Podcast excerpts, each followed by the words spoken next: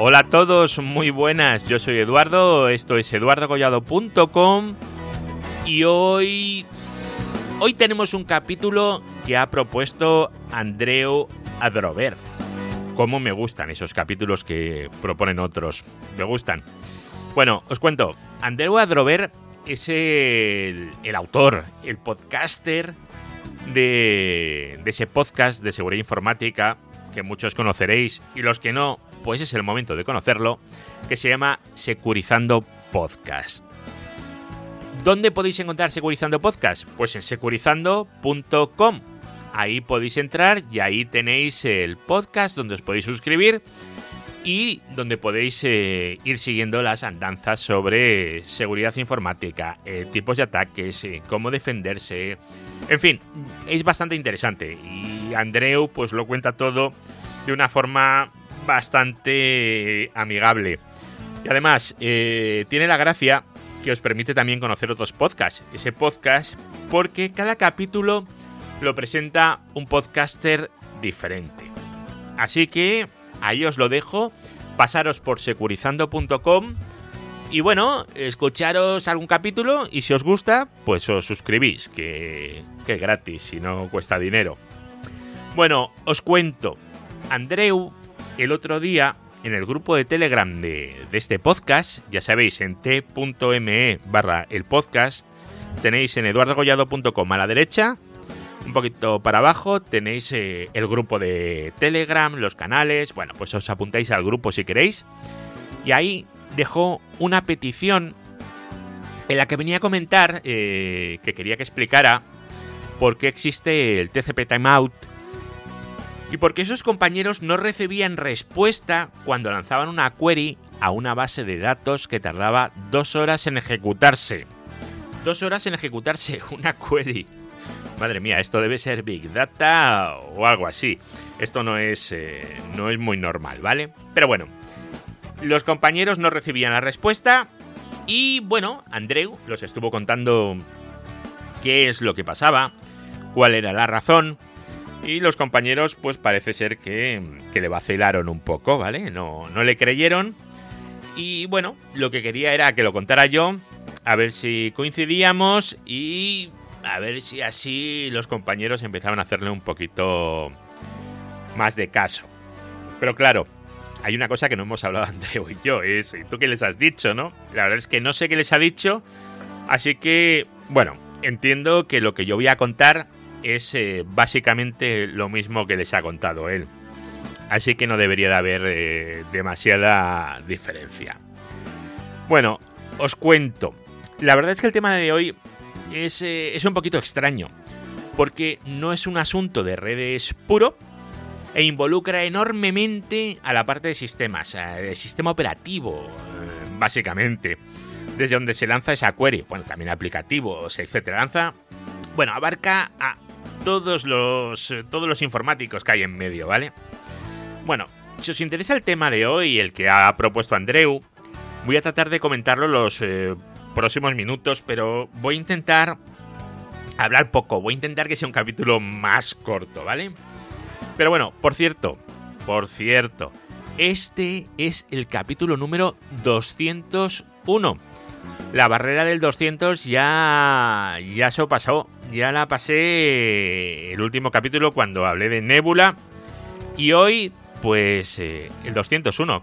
En este capítulo que lo voy a titular Time Out y Keep, Lifetimer de TCP. Luego os cuento el por qué esto del Keep Alive Timer, pero es muy, muy, muy, muy importante y muy interesante. Así que si os interesa todo eso y os queréis quedar conmigo el ratito que voy a tardar en contarlo, mientras tenemos eh, musiquita como esta de fondo, pues eh, vamos para allá. Redes, hosting, tecnología, eduardocollado.com. Bueno, antes de empezar, si nos vamos a basar en el ejemplo de una query de una base de datos que no termina en ejecutarse o que no recibimos respuesta, vamos a tener que diferenciar varias cosas. Uno es el timeout del TCP, que eso es una cosa, Otra, el tiempo máximo en segundos eh, que una consulta puede ejecutarse. Bueno, que algo en SQL puede ejecutarse. Que eso es eh, MySQL, es una variable que es el max eh, statement time, quiero recordar, max statement time. Y luego también tenemos que tener en cuenta que si estamos lanzando esa query a través de un formulario o de una página web con un PHP, vamos a tener también el famoso Max Execution Time. Con lo cual, fijaros, eh, timeout de TCP, el Max Statement Time, el Max Execution Time, eh, son muchos, muchos parámetros los que están en medio y los que van a afectarnos a la hora de marcar límites. Por supuesto, el límite más pequeño, el tiempo más corto, va a ser el que mande. Porque si en PHP le decimos que solo puede ejecutarse 5 minutos, aunque en, el MySQL o en el MariaDB le digamos que son 2 horas, a los 5 minutos se va a cortar. ¿Vale? Así que eso tenemos que tenerlo en cuenta. Por supuesto, eh, también puede ser que, que, ese hilo en concreto, ¿vale? El hilo que nos tiene que dar la query, la query, va, vamos a decir la query, eh, no puede terminar de ejecutarse porque se ha quedado también sin memoria el servidor, ¿vale? O algo muy típico. A ver, el servidor no. Vosotros sabéis que en los servidores web, por ejemplo, tú puedes asignar, tú asignas una memoria a un proceso de PHP. Entonces tú dices, los procesos de PHP tienen 128 megas.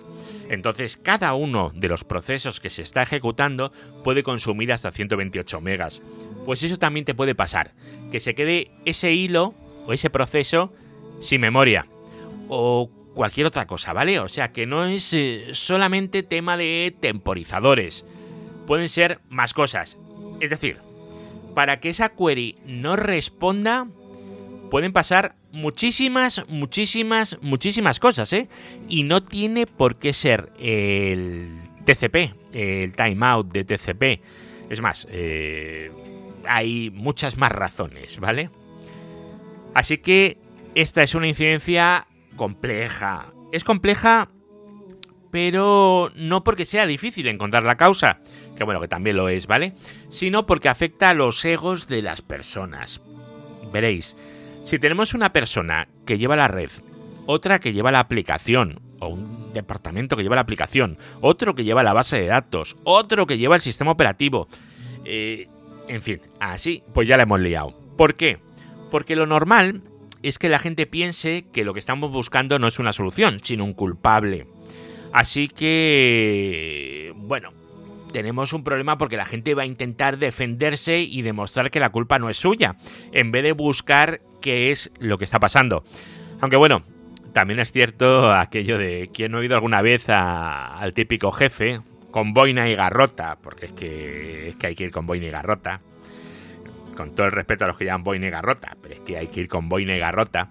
Decir eso de, entonces la culpa de quién ha sido. Pues eso tampoco es que ayude mucho, ¿vale? Tenemos que tener eso en cuenta.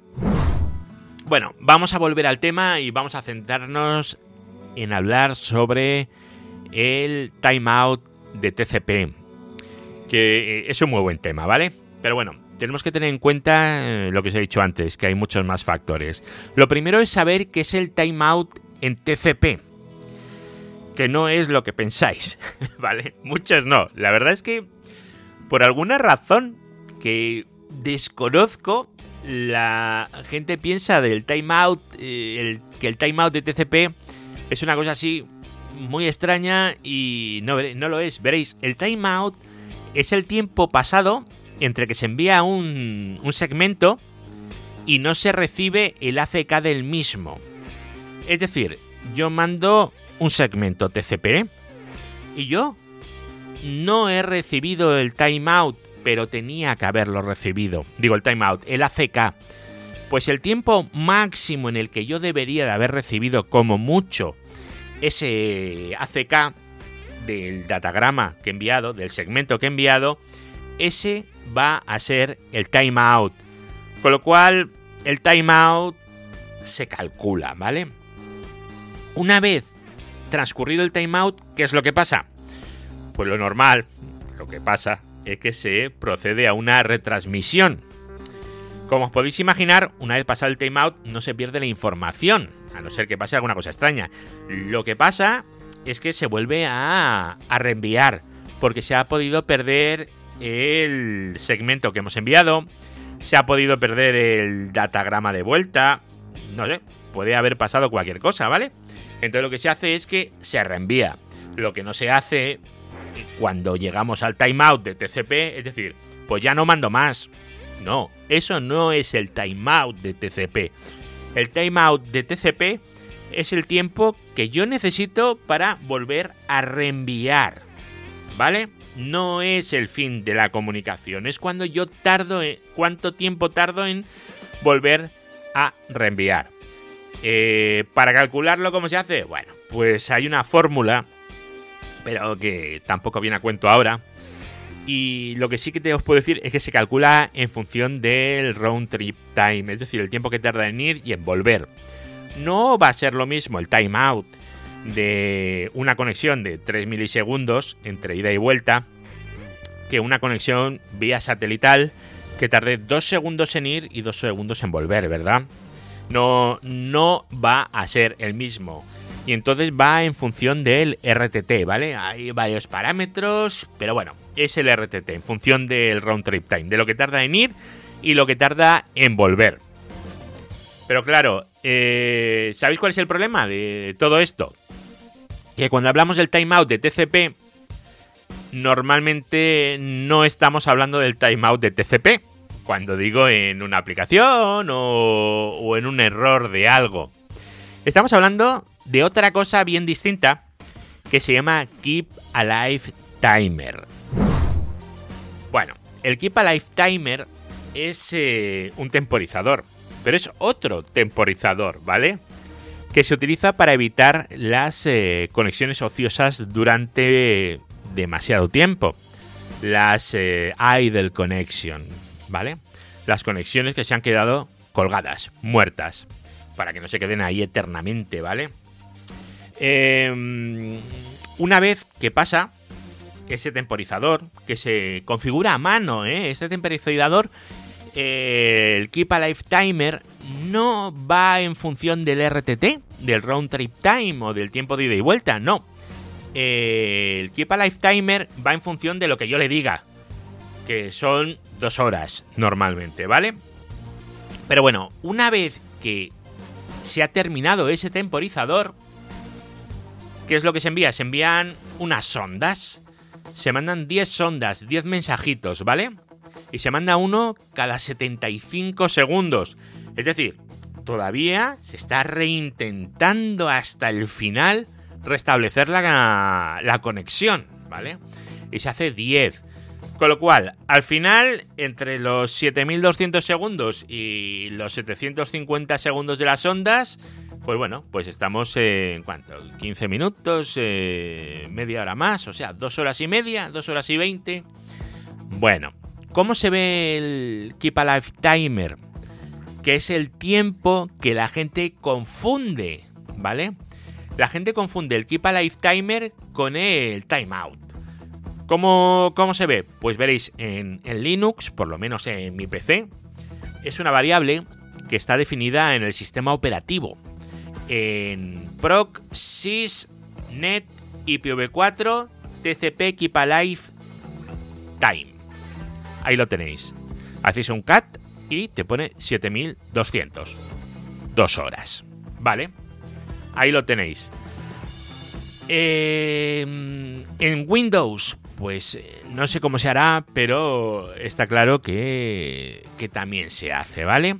Así que dos horas y cuarto, dos horas y media, dependiendo, ¿vale? Por supuesto, el valor, ya os digo, es modificable. Entonces, fijaros eh, lo que os acabo de decir, que va a ser lo más importante del audio, ¿vale? Una cosa es el timeout de TCP y otra cosa el keep alive time. El keep alive time es el tiempo máximo de una comunicación sin, sin datos. Por ejemplo, cuando estamos hablando de, yo qué sé, de, de, un OpenVPN sobre TCP, ojo, sobre TCP, ¿vale? No sobre UDP, sobre TCP. ¿Qué es lo que pasa? Pues que tenemos que estar enviando de vez en cuando tráfico. ¿Para qué? Para que no caiga abajo. Porque si no, llegaría a las dos horas y se vendría la conexión abajo. En UDP esto, por supuesto, no tiene ningún sentido, ¿vale? No tendría ningún sentido en UDP por la sencilla razón que en UDP no es orientado a la conexión. Y como no es orientado a la conexión, pues no vamos a tener eh, este problema, porque no vamos a tener una sesión, no vamos a tener una, una sesión abierta como, como en TCP, ¿vale? Eso tenéis que tenerlo en cuenta.